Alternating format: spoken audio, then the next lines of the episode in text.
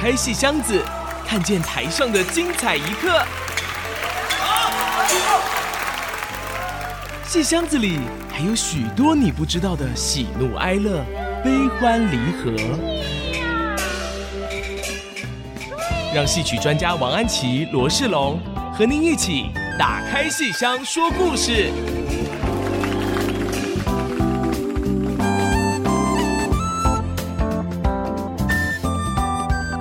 各位亲爱的听众朋友们，大家好，欢迎收听《打开戏箱说故事》FM 九七点五 IC 之音竹科广播电台，我是罗世龙，我是王安琪。我们的节目在每个星期五晚上八点到九点首播，星期天下午一点到两点重播。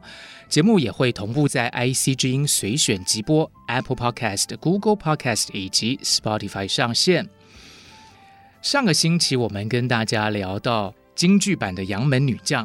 那马上这个戏也会在新竹上演，哎，五月十五号星期六晚上在竹北。是，如果还没有抢到票的听众朋友们，一定一定哈把握机会。那上个星期聊了这个京剧的《杨门女将》，我回到家之后就找了好多好多的这个京剧的这个故事来。嗯、然后安琪老师提醒我说，其实有别的剧种，嗯。嗯寡喜也演过，哦、是是是，寡喜也有，非常盛大。是。唐美云老师。哦，在二零一七年，他剧名叫《佘太君挂帅》哦，《佘太君挂帅》在城市舞台演出，非常盛大，非常好看。是，那么这出戏的编剧非常的有名，嗯、在业界非常的有名。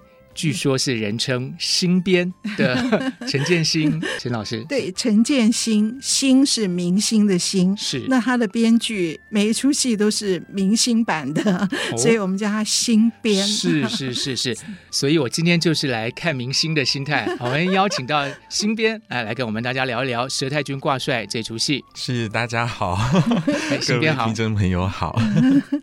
当时唐美云老师想到要演《佘太君挂帅》。哎呦，我们都完全没有想到他会想演这出戏哈。那我不知道寡戏里面的杨家将的戏多不多？呃，基本上歌仔戏的话，他们在外台名戏，嗯嗯、呃，就是一般在庙口演的那个戏的话，他会演非常多的演绎故事。嗯，对，所以就我听唐老师说，嗯、基本上应该演的蛮长的，就是把杨家将的故事从。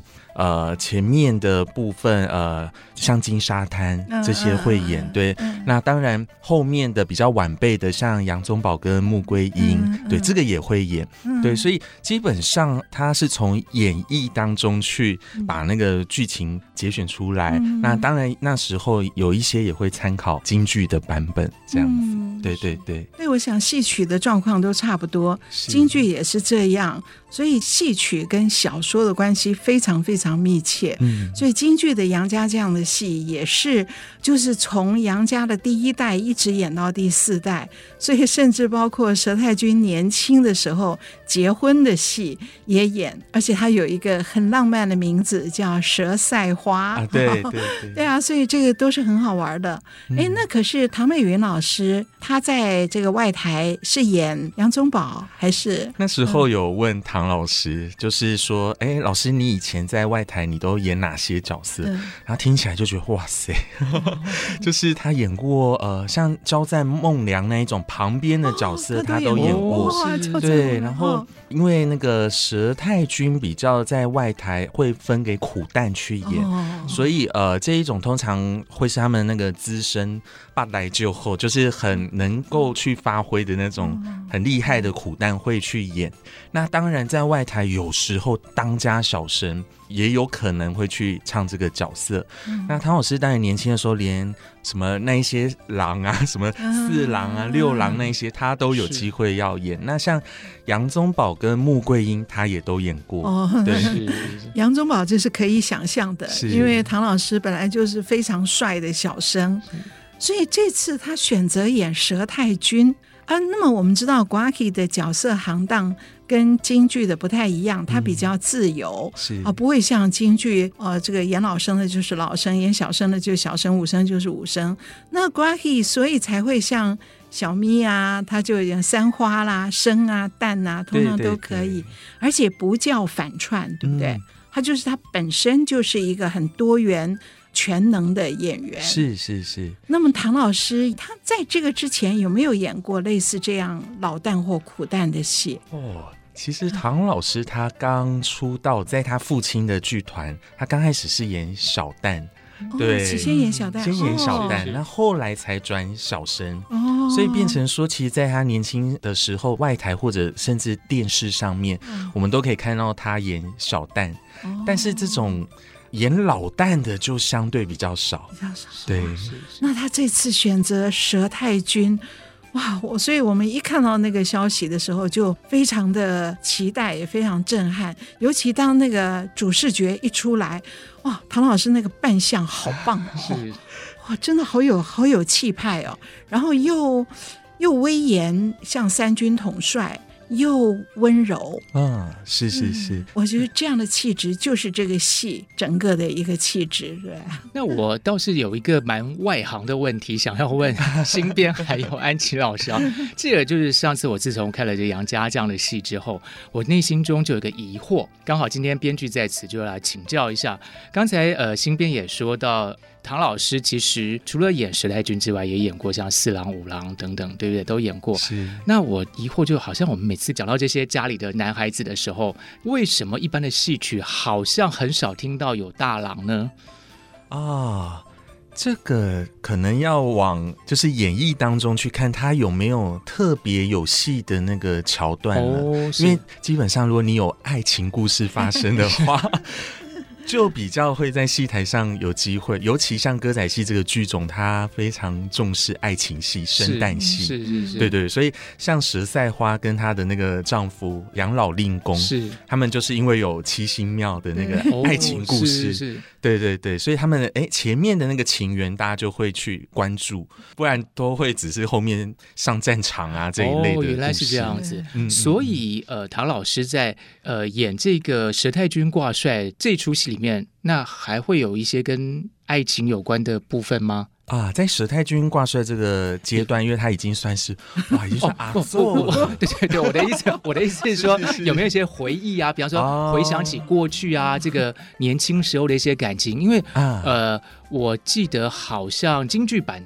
京剧版《杨门女将》，穆桂英跟杨文广就有一段比武的戏，我好像印象中《佘太君挂帅》里面这个桥段里，穆桂英有好像在儿子身上看到当年这个先生的一个影子。那这出戏有没有这个关于佘太君，他就比方说回忆过去那种跟老令公的一些感情，有没有这个部分呢？在这出戏当中倒是没有，不过有一个有趣的事情是啊、呃，我们这出戏在序曲的时候，当然有序曲，就是那个音乐乐团演奏我们这出戏的主旋律。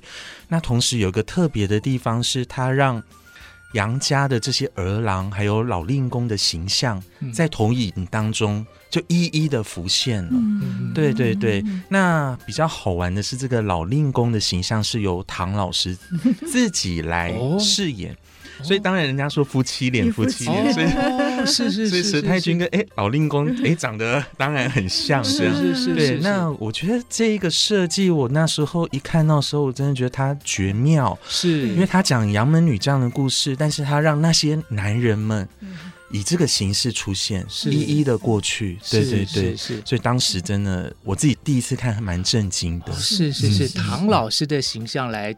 扮演这个养老令公，对，哇，这就是夫妻心连心，然后样子也很像的感觉，对，一体的，对，对，嗯，这个设计非常棒。嗯，那你接到这个工作，因为我们知道阿星新编哈 是唐美云国阿 K 团的专业的编剧，那当唐老师给你这个工作是要来把京剧《杨门女将》编成国阿 K 佘太君挂帅的时候。你 你会觉得是很大的压力，还是你当时是怎么思考的？嗯，很好玩。其实那时候有一次，就是刚好剧团开会结束，那我就坐唐老师的车就回家这样子。呃，那时候我们就在讨论，本来要演另外一出戏，但唐老师，我昨天我就在跟他讲故事，讲故事，突然我们就聊到杨门女将，唐老师就灵机一动了，他就说。嗯，我们改演这个，然后我来演佘太君。然后我那时候一听，就觉得哇，好嗨哦！你要演佘太君，那当然好啊。是，然后因为京剧的《杨门女将》真的太精彩了，就是我呃，我是二零零五年的时候看到的，那时候是国光剧团演的，魏海明，魏海明老师演穆桂英，穆桂英。对，然后这个印象太深刻，所以那时候我就在想，这个题材它很有机会。那当然，唐老师也觉得，因为那时候。剧团有非常多的生力军小旦们，嗯、大家每一次演出很难都有角色，嗯、对，所以变《杨门女将》是一出有机会让大家都能够发挥的剧目，是、嗯、是，是。哇！所以在车上就一边开车一边哦，是。一听灵感就来了，嗯，我演佘太君，在一个这么巧合的机会下，一个灵感，结果造就了一出这么棒的一出戏。那关于这个唐老师他。诠释的佘太君跟京剧版有一些什么比较不一样的地方哦？也许下一段的节目我们就来请阿信再给我们多谈一谈角色的诠释，或是说这个编剧上面比较不一样的地方，好吗？好，我们先休息一下，待会儿马上回来。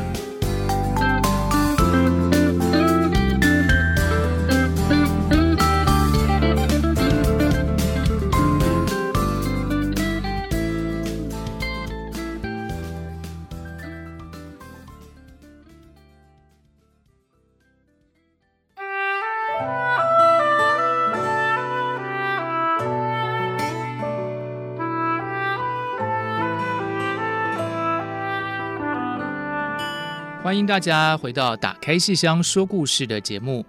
刚才跟阿星聊到说，从京剧到瓜戏，杨门女将到佘太君挂帅，改编上有些想法。是，那是不是可以请阿星来跟我们聊聊，说当初这个改编的一些构思啊、方向啊？对，因为当初接下这个任务。只是一时的那种兴奋，就是哦，唐老师要演佘太君就很开心，对。可是真正你当你要面对要改编这出戏的时候，其实自己还是有那个压力在，对。呃，就是因为这已经真的是京剧的经典啦，我就会在想到底这个改编要做什么样的一个工作。那当然，首先我自己有设定几个方向，就是第一个方向是。这是一个歌仔戏的版本，所以必须考量到这一个剧种的一个特色，所以语言跟唱词的部分，希望能够保留那种台语比较礼俗，然后观众基本上听到就听得懂的这样的一个特质，这样子。那再来的话，另外就是因为呃，我就在思考着这样一个故事，怎么样从中还有能够去挖掘的情感。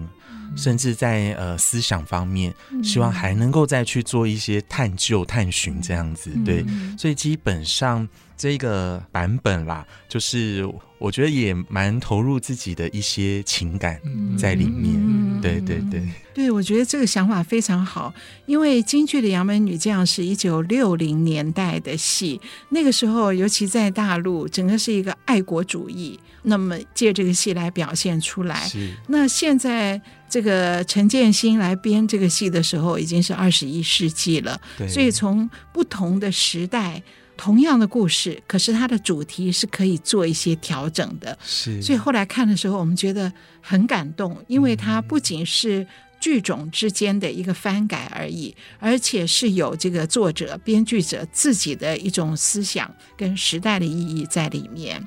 那所以你可不可以再进一步的说一下啊、呃？那你是想怎么样来诠释这些人物的？啊，是是，其实那时候在改编这个戏的时候，自己第一个会去想到的就是战争，嗯、就是到底为何而战？嗯，这些人在戏台上面，他们好像天生注定无所畏惧，就 就是那个枪一抓了就上战场去了，嗯、对。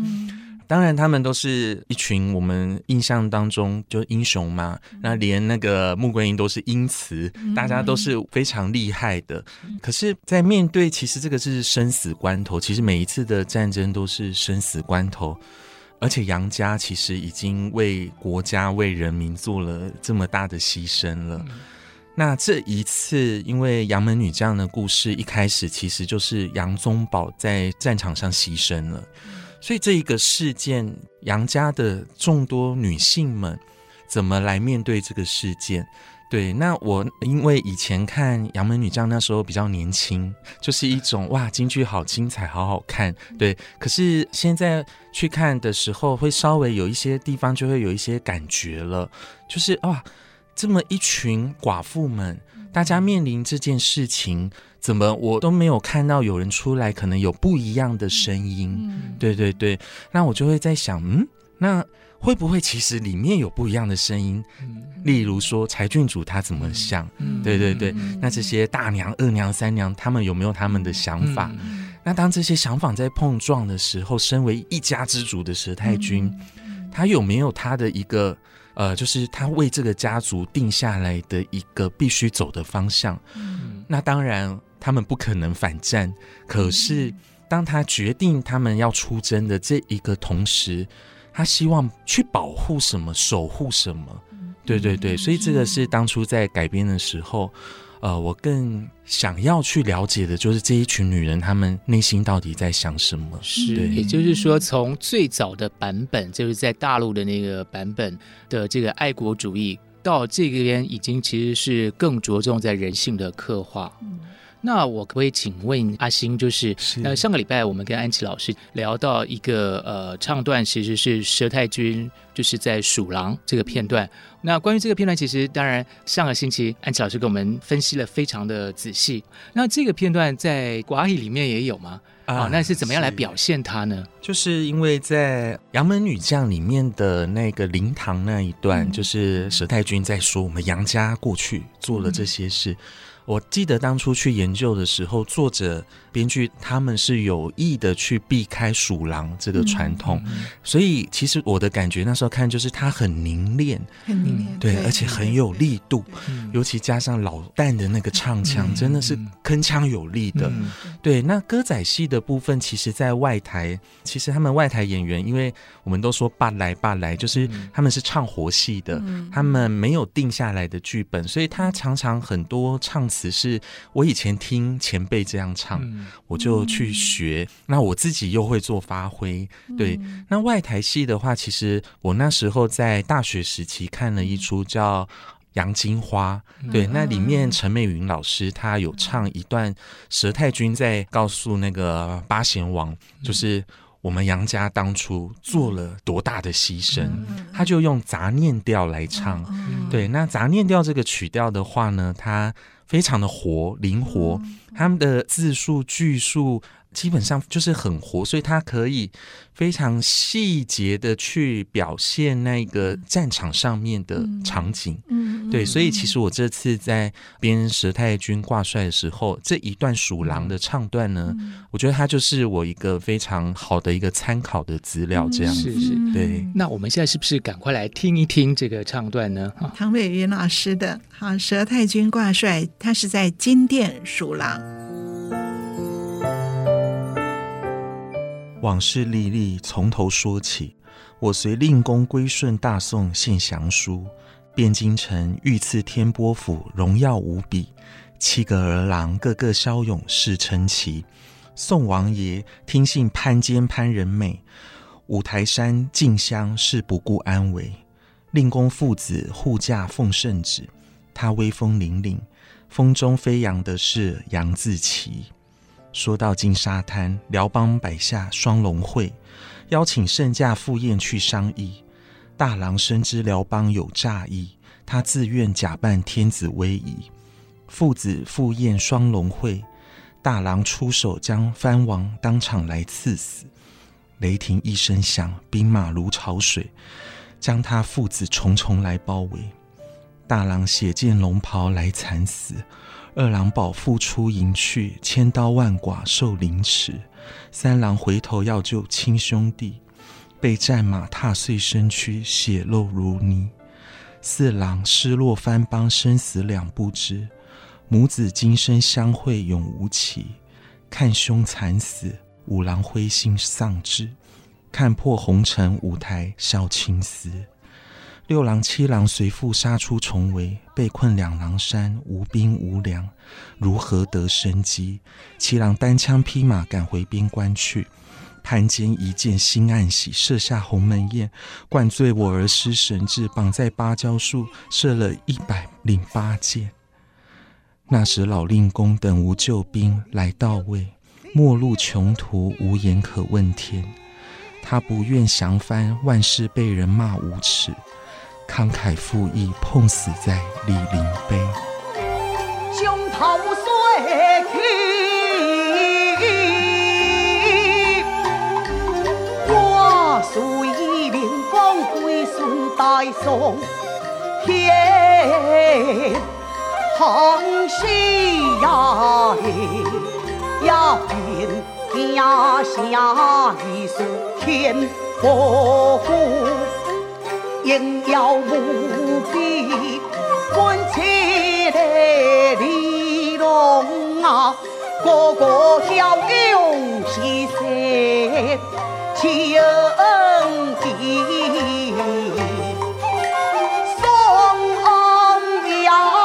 心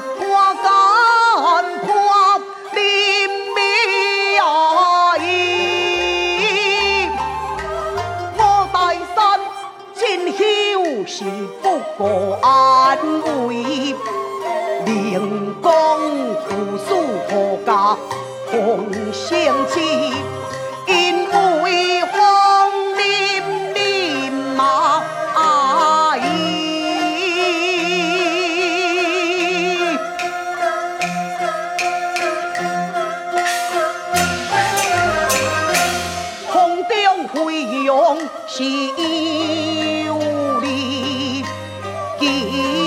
记呀的，讲到这金沙滩哪伊，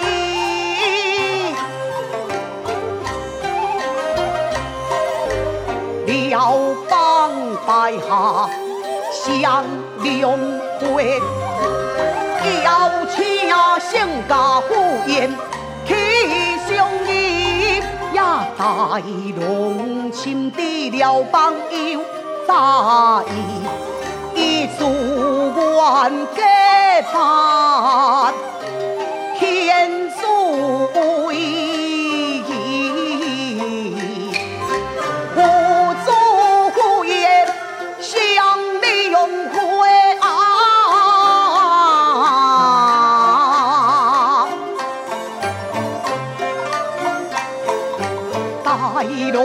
手将还王，当朝时来刺杀，雷电一声响啊，兵马如潮水，将因白囝定定是来包围，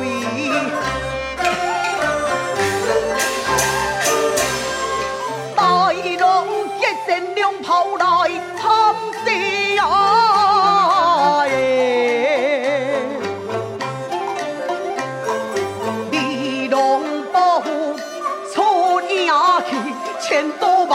万剐受连地。三龙还头要救亲兄弟，比战马打碎身躯，是血肉如泥。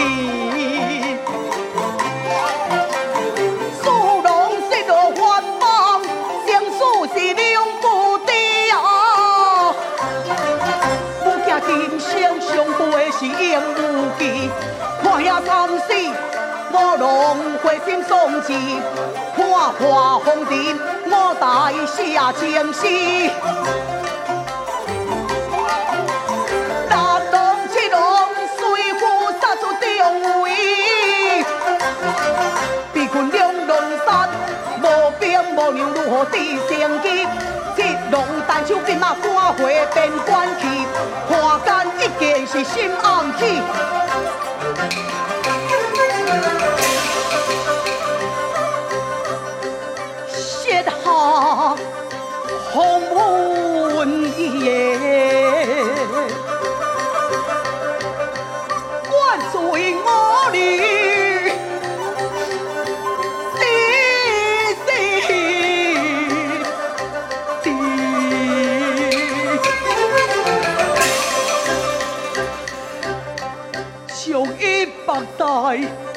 芭蕉秋啊。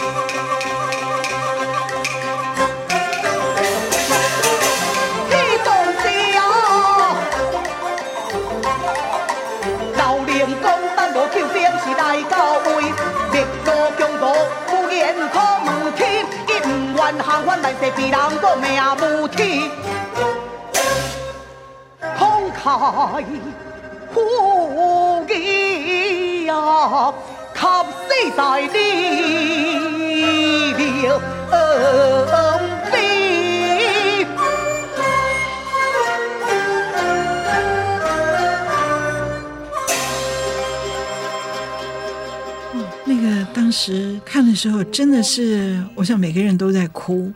我刚刚新编在念的时候，好像也快哭了，因为真的非常写得好，非常感人。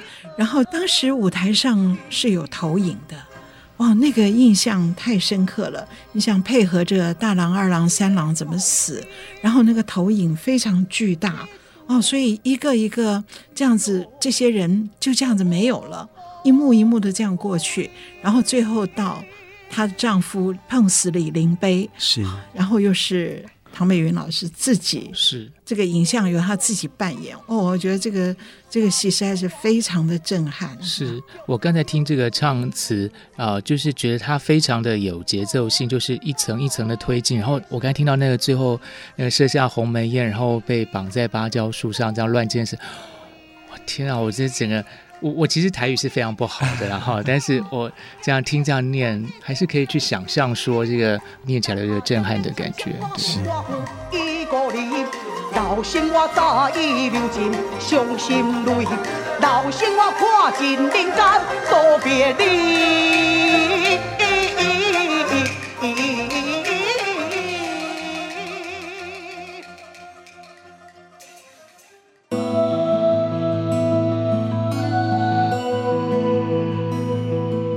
欢迎大家回到《打开戏箱说故事》的节目，我是罗世龙，我是王安琪。今天我们节目请到一位非常重量级的歌戏的编剧阿星陈建新啊。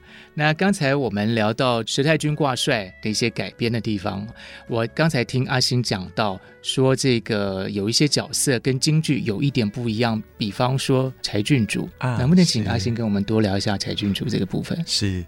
其实柴郡主在京剧里面，因为后来有一出《状元梅》，对，所以她其实女主角的姿态走 走到戏台上，哦，那是她青春爱情的时期。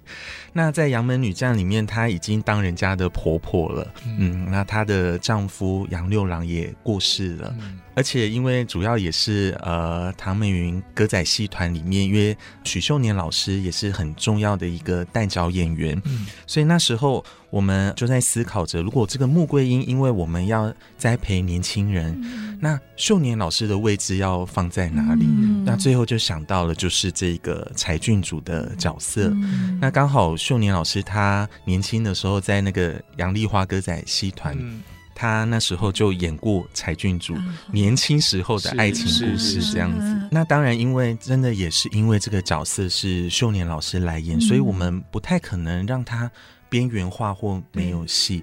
所以我真的有时候觉得编戏也是常常有一些因缘巧合。真的也是因为我遇到了秀年老师，遇到了像小明老师，所以我们这个佘太君挂帅后来才会走到某一个路子去。呃，其实我以前看《杨门女将》的时候，我就觉得，嗯，柴郡主的戏好少哦。我就觉得她这样一个郡主的身份，又是母亲，又是母亲。可是我们好像只看到她前面刚知道的时候，呃，她有表达了她的悲伤。那后面其实她很冷静的去安抚，嗯，桂英是对对，所以我们看到，呃，她非常理智的一面。那在我们这个戏当中也保有这部分，但是其实也会去想。一个母亲在面临她的儿子啊、呃、离开人世，她怎么去处理这样的心情？所以在有一场戏京剧版的《杨门女将》，其实第一场寿宴之后，接下来是金殿上面，然后再来就是灵堂。那在我们这个版本，其实就会觉得，呃，前面的寿宴突然知道了宗保故事的消息，我那时候的感觉是：天哪，这一群女人那一个夜晚怎么过？嗯，对，我那时候。我关心这件事情，嗯、对，所以我那时候就写了一场戏，就在杨家的夜晚。嗯、那其实桂英手上拿着宗宝之前写给她的家书，她在读，所以上面字字句句都是要他珍重，甚至提醒他不要管小孩管太严这样子。嗯、那桂英出来读家书。那个柴郡主也在读儿子写给他的家书，叮咛他要保重身体。这样子，当这样两位女性这一对婆媳在台上读宗保的家书的时候，佘太君是从背后走出来，看着他们的。对，就是他完全可以理解他的媳妇跟他的孙媳妇所面临的这样的一种痛。嗯，对，所以他感慨的是。为什么我们杨家三代的女人居然都是同样的命运？是，是，对对对。那我那时候在写的时候，其实有几句词是不知道为什么就生出来的，嗯、就是他觉得女人好像天生就是要来忍痛的，嗯、生孩子的那种痛，呃，还有后面当然失去丈夫、孩子的这种痛，对，所以他觉得有时候也许就是要去经历过这种痛，嗯、你才会。懂得慈悲是什么东西，嗯、对，所以我觉得这个是我那时候在写的时候，突然，呃，佘太君他就写出来的他内心的那个想法，嗯，对。好感人，那段非常非常感人，而且我觉得是跟京剧版很不一样的，因为京剧很要求那个场次非常清晰严整，是。不太会做这个比较碎的小过场。嗯，嗯。嗯嗯那瓜希这个处理的，我觉得把。女人、女性的位置，然后这个家就是他们家国，然后把家的位置整个凸显出来了，而且三代的婆媳，我觉得那场是阿星非常精彩的一个创作，谢谢，那是真的。那当然也是因为这几位，这许秀年老师演柴郡主，那那真的是够分量在那边，对啊。像后面有灵堂一场戏，其实。就是我刚才也有跟各位分享的，就是我那时候就会觉得杨家的女人们好像她们的想法都蛮一致的，嗯、就是出征、出征再出征嘛，嗯、对。嗯、所以后来就刚才说的那个夜晚过去后，其实，在灵堂上就有一场争论的戏了，对，就是。各个呃那些大娘、二娘、三娘，大家各抒己见。嗯、有人担忧的是，我们那么久没上战场了，那、嗯、我又上战场，我们能胜任这样的一个身份吗？然后在柴郡主更是一个理智的角度，他觉得杨家已经为这个国家做太多了。嗯，他虽然是皇家的身份，但是他觉得。杨家没有得到皇家的真正的这么样的重视，嗯、对，甚至如果有奸人出现的话，稍微几句话，皇帝可能就又听信奸人的话了，嗯、对，所以他其实以一个理智的人的角度，他就有点好像要跟他婆婆。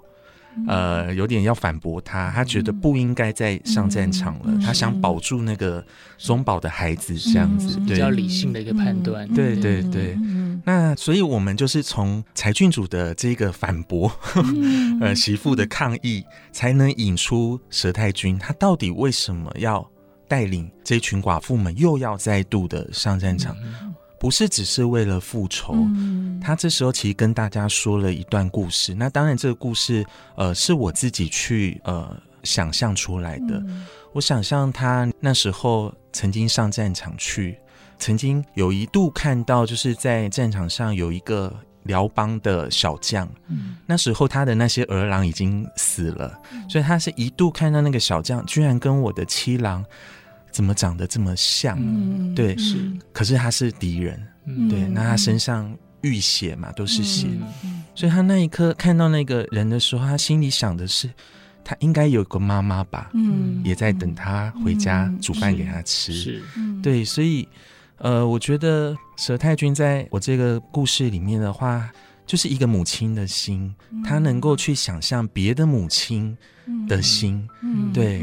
所以他会觉得战争不是只是因为我们要报仇，或者只是我们单纯为了国家，而是应该是能够以战止战，让更多人可以免于战争之苦。对，所以。在这个版本当中的时代君是这样的一个想法，是对，所以其实有点等于就是说推翻了很多人过去的一些想象，就是呃，你们都已经家里这么的壮烈了，为什么还非战不可？那其实在这个戏里头给我们一些答案啊，与其好战在于不得已也，哦，有这个味道，是是。哦，我觉得这个处理非常好。这我想那个，因为那个时候阿星有跟我，那是我们一起在编那个。天上人间，李后主，您那时候有有跟我聊到说，要把杨门女将改编成佘太君挂帅，压力很大，因为就是这个范君红的杨门女将，好像就是经典在前，对，那要怎么样从另外一个角度去重新诠释它？是，那然后还有就是这个戏后半是有很多武打的，嗯，那京剧的那个。很多刀马旦或是这个正宫青衣也都可以打。对，那那当时唐美云老师很厉害，就是他训练他的这批年轻演员，像那个郑芷云是吧？哦，他们很厉害呀。他后来的靠功是练得相当好的。嗯、对，可是这个东西本来并不是瓜戏的最强的强项。对对对。对，所以我觉得阿星很厉害的，就是能够从那个瓜戏最贴。近人性最家常的这一面，然后把杨门的这些女将们。女性的那个那个内心柔软的那一面，因为她的柔软，因为她的慈悲，而她看整个的战争，整个的世界是跟男性不一样的角度。所以我觉得阿星是改编这个戏，从这个角度来切入，是又适合瓜希的剧种，又适合唐美云瓜希这个剧团的这些演员的特色，啊，是非常不容易的一件事情。所以新编嘛，啊，是是是是是。那关于这两个剧种的一些这个差异跟改编，我们待会再回过头来再跟阿星请教一些别的问题。我们先稍微休息一下，待会马上回来。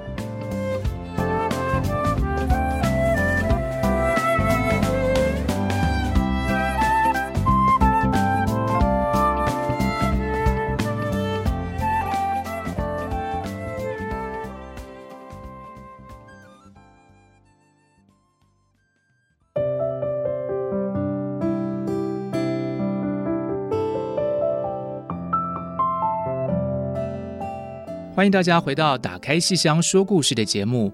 上个礼拜我们在谈京剧的《杨门女将》的时候，哎，我们还听了一段就是探谷的部分啊，高脖子。对，然后那个上次听的非常的印象深刻，而且这里面有一些这个像采药老人啊、哦白马啊、老马仕途等等。哎，那我也很好奇，想问一下阿星，那你在改编成歌仔戏的时候，这一段有没有一些什么样的变动或是调整呢？呃，其实我觉得很有意思的是，我觉得有时候写戏写戏，你会发现你本来以为你在写别人的故事，但你最后发现你在写自己的故事。嗯、对对对，有时候会这样，嗯、而且是意外的惊觉。对，嗯、就是呃，我在改编这个《杨门女将》的时候。嗯，那时候都会因为一些剧团的演员的戏份考量，所以安排一些角色进去。例如说，在《杨门女将》当中，本来是没有那个他们的女儿金花啊，在《杨门女将》里面没有。对，那可是因为我们小旦很多，我就把那个。就是宗保的女儿也带进来了，对，然后所以会变说，呃，在探谷的时候呢，等于是文广跟金花一起被困在里面了。那桂英呢，要赶快进去把他们找到了，对。所以其实在这个寻找的过程当中，呃，我当初在看那个京剧版的时候，就会想，哎，桂英进到这个谷当中了。这里是她丈夫才前不久在这边丧生的地方，嗯、对，所以就在想，天哪，这种心情到底是怎么样的一个心情啊？嗯、那我觉得有时候真的。上天的一些安排，就是因为刚好我父亲在我大学毕业大概实习的时候，对，他就是很快肝癌就过世了，所以我那时候其实是一个旁观者，看着我的母亲怎么样去经历丧偶的这一段这样子，对，所以其实。我那时候好像在写穆桂英探谷，但其实我觉得无形当中我母亲的那个身影吧，对，就是包括我们可能有时候家庭旅游去哪边，其实我们都会想到这个就是我爸以前带我们来的地方，对，所以就在想象穆桂英虽然是一个好像很勇猛的女性，但是她内心对于丈夫的那个情感，还有她来到这个幽谷当中。他心灵当中会看到的影像是什么？对，那当然我们也是因人设戏，所以我们让宗保的魂灵现身，一路陪伴着妻子去寻找他们的子女，嗯、然后一路在陪伴着他们去寻找那个栈道的路口。嗯、对，所以会变成有一段戏是桂英在马上，然后他也在想象着说。宗宝那一天来到这边，一定穿着他那一套白色的盔甲，很帅气，对。然后骑着马在这边寻找，所以她一路追寻着她丈夫的身影，在找寻着。然后这时候宗宝的魂灵就陪伴在她的旁边。宗宝的魂灵看着妻子着急的样子，然后也想到他们以前。呃，夫妻会一起在那个春郊上面策马奔驰的那个样貌，这样子，对，所以其夫妻最后有一个相对，可是桂英看不到他，但是宗保很想要去帮他擦眼泪这样的一个画面，这样子。那后来当然是那个他们就顺利的找到了那个金花跟文广，对，那所以其实我觉得这场戏的话。真的是从我的人生的经历，才能后来就写成这样了。对，是，嗯，真的好感人哦。对呀，所以不但是去泰国，而且其实经历了一场生命之旅的感觉哦。嗯，那刚才阿星提到说，其实感觉上是在写戏，其实也在写自己的生命哦。那可不可以跟我们聊聊你的？创作的一个历程，或是说一些在创作路上所经历的一些想法呢？还有未来的一些目前正在进行的计划。而且我觉得阿星刚刚讲的这段，在《冥河幻想曲》，嗯，你写死亡，嗯嗯、哦，我觉得一定跟你父亲过世这个，嗯、你这是刻骨铭心的记忆，都投射到戏里面。是，所以写那个冥河，哇、哦，看的真的是非常非常感动啊。嗯。当然，冥河绝对不是你第一个戏，然后你还写过失智老人失智，对，能够是能够写到，能够想到这个，我觉得一定是观察这个社会，或者是想象自己的长辈的一些人生老病死。是，所以 你自己对自己创作，可不可以先跟我们的听众朋友先介绍一下？然后你自己最喜欢哪一出？对。其实要要说最喜欢就真的很难，然后其实真的写到今年也将近十年了，哇，这么年轻，所以其实真的一言难尽。但是呃，因为就顺着刚才我们聊的，其实会发觉创作，我觉得真的是上天优待我。对，优待我，就像刚才我父亲呃离去的这个经历，其实我后来有发现，我在前半段的创作当中，常常会有人死亡，就是在故事当中，呃，所以不断的我自己在剧中去经历那些生离死别。那经历写着写着写着写着，其实你不断的去面对，然后不断的去思考、去感受之后，你突然就写到有一天那个风从何处来的时候，就觉得，嗯，这一出可以不要有人死掉了，就觉得好像其实应该要可以过去了。对，就像我妈说，好像过了五年之后，她才真正觉得过去了。对对，所以我觉得创作。它是个自我疗愈，也是一个认识自己的一个很好的方式。是，那所以其实眼前的话，我都非常期待，就是眼前会有一个姻缘，让我又遇到一个故事，可以让我。嗯，因为我都说写戏好像是经历一次一次的轮回，嗯、你每次遇到一个新的题材，就好像要重新转世到人间，然后又经历一段故事，最后你又告别了这一段故事，这样子。你写到光华之君。光华之君》是《源氏物语》的 Guaki 版，对，你把作者写进来了，是，所以这个你当时这样的一个构想，子氏部进入你的笔下，进入舞台上，是，是不是也是你刚才所说的这一段写戏写戏，其实是写自己的人生经历？所以《光华之君》里面，黄玉玲会饰演。这个 作者对，对啊，是的，正是因为呃自己有了这些年的创作经验，所以才会在光华之君的时候把一个作者放进去，成为剧中很重要的一个角色。嗯，因为的确会发现我们的创作真的跟自己的生命经验是分不开的。当然，我们也是可以跳脱这些生命经验去写一些离我们很远、很厉害、高尚大的东西，但是。在我自己就会觉得那样的东西其实呃离自己太远了，嗯，所以一般都还是希望自己的作品当中能够有一部分去安置自己的情感，这样子。对，听了很感动啊。是，对啊。哎，所以安琪老师在创作的时候也是当做这样一个在跟自己对话的过程嘛。我觉得每一个动笔的人都是这样，有的人用剧本，有的人用小说，有的人用诗歌。应该如果没有跟自己对话，这个东西就可能是僵硬的，或是空的。那所以就是哪怕是随便写一个，譬如说，有的时候很多人找我写书的序哈，哇，那个工作是最麻烦的事情。就说那个有的时候，我看很多人写的很快。就三下两下，就一个早上就写完了。可是那个我通常都不喜欢读，而我我而且我写不出来。我觉得你叫我这样子一个上午就把这件事做完，我做不出来。就一定要先去读，然后把自己放进去，然后再抽出来。这个序我才写得下第一个字，嗯、就是说我不会写应用文，嗯、所以我我觉得每个人一定任何一篇文章或什么都是一个创作，是都是要从心底里面出来的。那我就觉得像我们今天的节目，哎呀，我觉得前半我们讲的稍微的好像，哎呀，没有把阿星引到那个。呃，心底去，可是越到后来越厉害。我们前面比较像一个酝酿的过程，对，我们好像应该先介绍你的那个，呃，你所有的创作，从春英小姑，前面还有一个文成公主，是，对，那个戏我也很喜欢，因为文成公主很难编的，对，那个那个很可能会编成一个就像应酬文章一样的，哎，可是你编的很有味道，然后接下来的。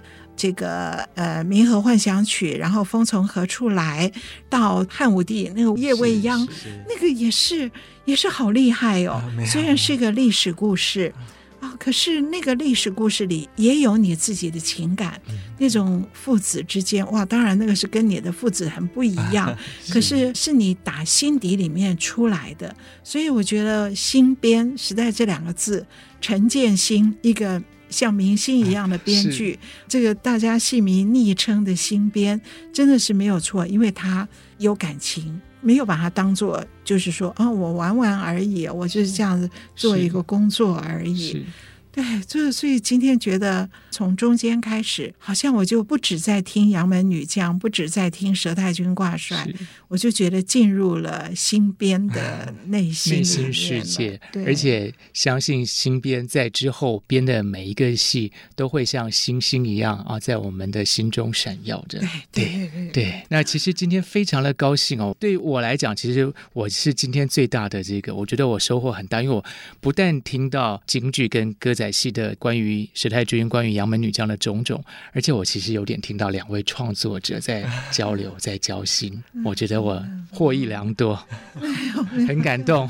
好，那我们今天的节目就先到这边告一个段落。今天非常谢谢阿星到我们的节目里来，希望你还能有机会再来，好不好？是是 谢谢是。那如果大家对我们的节目有什么建议，欢迎到 IC 之音网站打开戏箱说故事的节目页面留言，我们的网址是 triple w 点 i c 九七五点 com。打开戏箱说故事，我们今天谢谢阿星来到我们节目，谢谢大家，谢谢。阿星，好，那我们是，我们的节目下周见，拜拜。